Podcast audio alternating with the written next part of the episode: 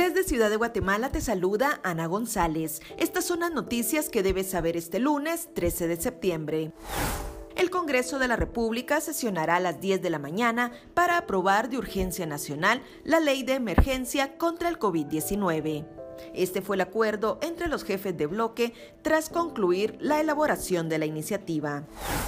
El exdiputado Otto Elisea es uno de los 22 trabajadores del Congreso que peleó su reinstalación y la ganó en un juzgado de trabajo. El Congreso no solo lo reinstaló, sino le pagó los salarios que no devengó durante año y medio.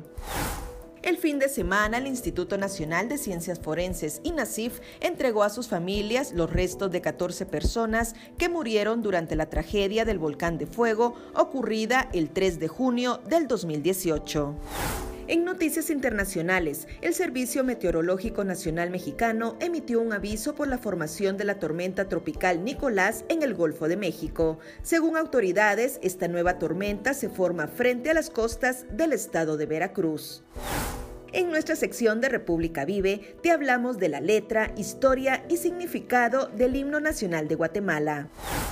Eso es todo por hoy. Para mayor información ingresa a república.gt y mantente informado sobre las noticias del día. También nos puedes seguir en redes sociales como República GT.